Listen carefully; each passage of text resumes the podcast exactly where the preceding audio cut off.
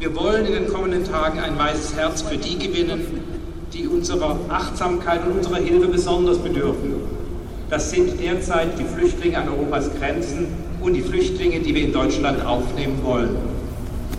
Wir, die wir zu denen gehören, denen es nach 70 Jahren Frieden seit Ende des Zweiten Weltkrieges gut geht, sollten mit weißen Herzen denen helfen, die vor Krieg, Diktatur und Gewalt fliehen müssen. Möge es ein gesegneter Kirchentag sein. Der 35. Deutsche Evangelische Kirchentag ist eröffnet.